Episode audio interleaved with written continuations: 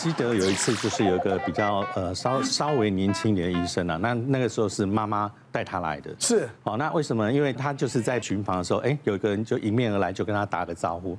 然后他他他他也跟他打招呼，可是你知道，有时候我们打招呼是无意识的，就哦哦，可是你不一定记想到记得他是谁。嗯。然后打完招呼之后，他就继续往前，然后继续跟那个。后来想想不对啊，他不是前几天那个吗？哎，那个叫什么名字？他就开始去，他赶快去查。就后来果然那个 那个人是他大概在在前几天，他之前有照顾，啊前几天已经走掉的一个一个病人，他妈妈可是觉得非常的紧张，因为我儿子在医院，他每天要去接触这个啊，会不会被刷掉啊？有没有可能呃再接触到其他的，可能对他会有影响？所以当时他就带他来。那个时候呢还好，我一看我说没有，他只是要感谢你而已，只是因为他走掉的时候不是。那时候你没有当班，所以你那时候不在那边。嗯，所以你后来来的时候，他跟你他来跟你打招呼。而且有时候这个东西啊，有时候很难讲，因为我曾经也遇过。我在十四岁的那一年，嗯，我那时候生病，我在医院里头，我印象很深刻，因为当时来一个比较年轻的妹妹，国小五六年级而已，那我那时候国中生嘛。那所以跟他还蛮谈得来的。那他来的第一天，我印象深，因为他来我们那个房间是在边间的三角床，所以只有三张床。他一进来，我就跟他讲说：“你啊，他要选那一张床。”我说：“你不要选这一张，你选这边这一张。”那他那个时候就就想说：“不要，我就是要睡这一张啊。”他就想要睡那边有窗户的位置啊，他可以看窗户外面。当天我印象深，他大概睡了大概不到一个钟头，他就梦魇中就挣扎挣扎就爬起来，然后后来他就跑来跟我讲，他说。我那张床是不是有什么？我说，对啊，我就跟你讲，不要睡那张床。那天晚上他妈妈来的时候说，啊，你怎么换过来？他说那张床有问题，我不想睡。所以后来他妈妈就安排楼上安排了一间给他。他他一跟我讲说，他还说他要上去。我说你不要睡那张床，我那张床有问题。然后他就他就跟他妈妈坚持他不要搬上去哦。然后我印象很深刻，是因为当天他讲的时候是下午大概三四点左右，然后到晚上七点多的时候。呃，七点半的时候，你就听到有人在哭哦。我虽然在二楼，我们已经听到有人在哭哦。嗯。然后过了一会儿，他妈妈就从呃大概七点半以后，他妈妈下来，他说：“哎，下午睡那张床，就是后来换他，嗯，代替他去睡那张床那个那个小男孩走了。”嗯。所以他们那边在哭。之前那个脱线大哥大概四四年前，不是有一次生病很严重，就是他喝了那个朋友介绍的草药。然后就肾急速衰竭嘛，然后那一次他住院其实很严重，然后我曾经听那个修慧姐她提到，她因为他们彼此关系很好，还有去医院帮忙照顾，她就说那个时候啊，其实前面呃有好一段时间真的每下愈况，就是他状况真的很不好，很不稳定，后来是真的他们也想想没有其他的方法了，也觉得说真的太紧急，很危急，后来就。不晓得是谁给他们一个提议，就说那你们要不要换病房看看？嗯嗯，哎，换了之后就好了。哦，就是后来就康复出院，所以那一关他算是过了。那他自己也觉得这个还蛮神奇的，当然也不是鼓励大家就是说啊，一定要要要去迷信啊，或者是什么？对，只是说刚好如果对刚好如果也有空的这个床位，如果真的觉得有需要的话，还是可以反映一下。嗯嗯嗯，像我妈妈那时候我九十几岁。啊，在在最后的几个月的时候，他们不止我妈妈，就是嗯，要就是即将离开人间的人，为什么他们都会看到一些东西？但是他眼睛就是炯炯有神哦。看着哎，你怎么来了？你是那是谁？哎，那是谁？嗯，就在就我们就一个一个一个病病房，对不对？不可能别人了，就我们家属啊，嗯嗯，对不对？后来最近我的岳父也是，这前面的几个月是突然会，哎。那是谁？他怎么会来？宗教上来说的时候，人在要即将离开的时候，他的元神会会出窍，对，会出窍。是，然后他跟呃，就是他会比较可以接，他会看得到一些一些其他的，所以你会听到有一些人，比如说。他可能他爸爸啊，他说啊，比如我的爸爸要来接我的，哦，我的老公要来接我了，嗯，啊，或者是他看到啊，其他有些人来找他，但是那个可能是他过世的亲戚，很多东西没办法解释，对不对？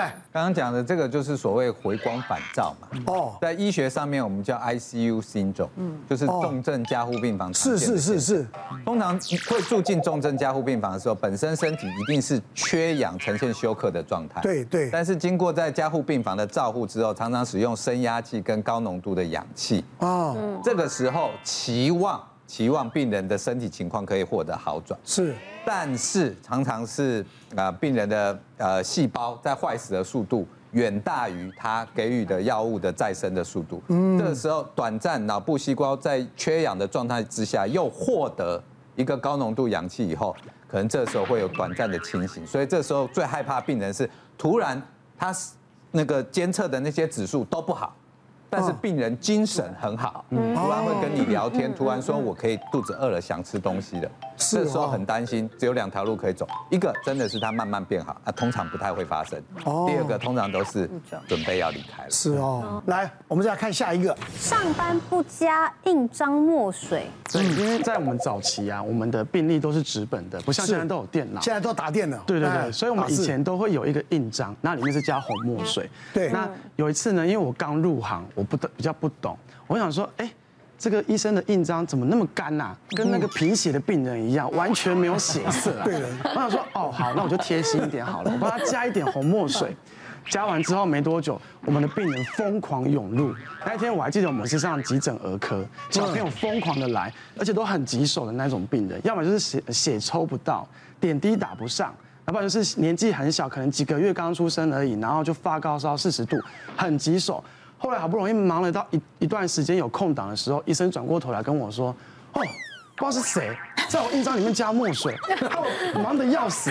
”后来我就默默的举起手说。呃，医生，不好意思，是我我我加的啦。我想说你的印章干的跟贫血一样，有一点血色，帮你加一点墨水啦。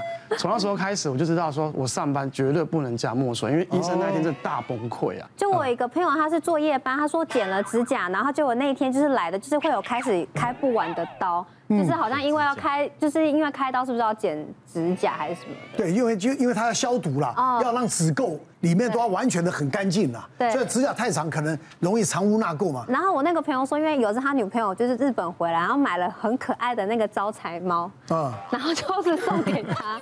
他也是说，他那一天一放上去，他也是说，就是好像是急诊还干嘛的，就是非常多，而且都生意好的不得了，生意好的不得了，就很严重的那一种。我们有个说法，就是剪指甲代表会很闲啊，代表你没事做嘛，才能剪指甲。所以我们有时候就是在急诊上班的时候，会故意要闹人家说，哎，我要去你那去剪指甲哦。我要去你那边剪指甲，就让你忙不完，对不对？因为你现在太闲了，我要去剪指甲，让你忙不完。对对对，是真的有这么一说，有有这样的说法。我本来以前也是不信这个盖印那个印章加水这件事啊。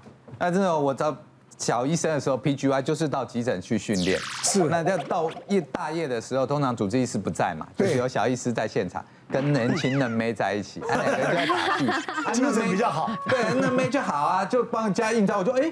听说不能加水嘛？然后他说是吗？有这说法吗？我我我也搞不清楚，哈哈，就很高兴的，继续加水。我说要不要叫宵夜啊？很高兴。就这个时候，哦一哦一，急诊吧，救护车就来了，第一台了。哦，赶快赶快出去帮忙。结果从那一台以后，陆陆续续每二十分钟就来就来，一直来一直一直来一直来，一直到天亮。从此之后，我就相信印章不能加水这件事。哇，好了，事隔多年呢，我也在医界走胆了这么久，现在我是一个专业的泌尿科医师。是 OK，那我们泌尿科常常要起身去做超音波嘛，替病人扫扫肾脏、膀胱的。好了，有一天我起身去扫完超音波回来，又看到对面，其实护理的人真的常常换新的啦。哦，又是一个新妹来了。我说你在干嘛？哦，很大声的吼他。吓到我，我我家加水啊，他在加水。我怎么可以上班加水？因为要盖章啊，因为我们泌尿科要开验尿单、验血单、X 光单，然后又药单、处方签一大堆，他就一直盖章，盖到没水，他自然就加水。新妹不懂规矩，我说你怎么会在上班时间加水嘞？好啦，十一点三十分，平常这个时候。就要准备要收拾，后面的病人不接受，就在十一点三十分之前这五分钟，大量的病人挂进来，就是他这样。所以那一天是早诊，早诊正常应该十二点结束，我一直搞到下午两点。真的有时候啊，宁可信其有啊，是不是？真的耶。真的有时候你你碰到你就觉得，哎，这个好像不是道听途说啊，真有真有这个真人真事。别忘了订阅我们 YouTube 频道，并按下小铃铛，收看我们最新的影片。想要看更多精彩内容，快点选旁边的影片哦。